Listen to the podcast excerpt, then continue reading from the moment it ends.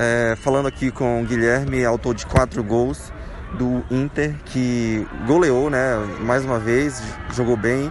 E Guilherme, eu queria que tu falasse um pouquinho sobre a partida, como é que você avalia? A partida hoje foi boa, entramos focado, né? Pra garantir o primeiro lugar, porque nosso grupo não só a gente que estamos ganhando todas as partidas, mas entramos com foco de ganhar para garantir o primeiro lugar, né? E fomos, fizemos o placar no primeiro tempo, os caras não conseguiram jogar e estamos classificados, graças a Deus. Agora vamos para a próxima fase, né? Legal, agora tem mais um jogo ainda, né? Mas eh, daqui a pouco mas vocês já estão automaticamente já classificados e agora é mata-mata, né? Como é que eu vi que o, o treinador estava tava fazendo algumas orientações? O que, que ele estava alertando do, a equipe?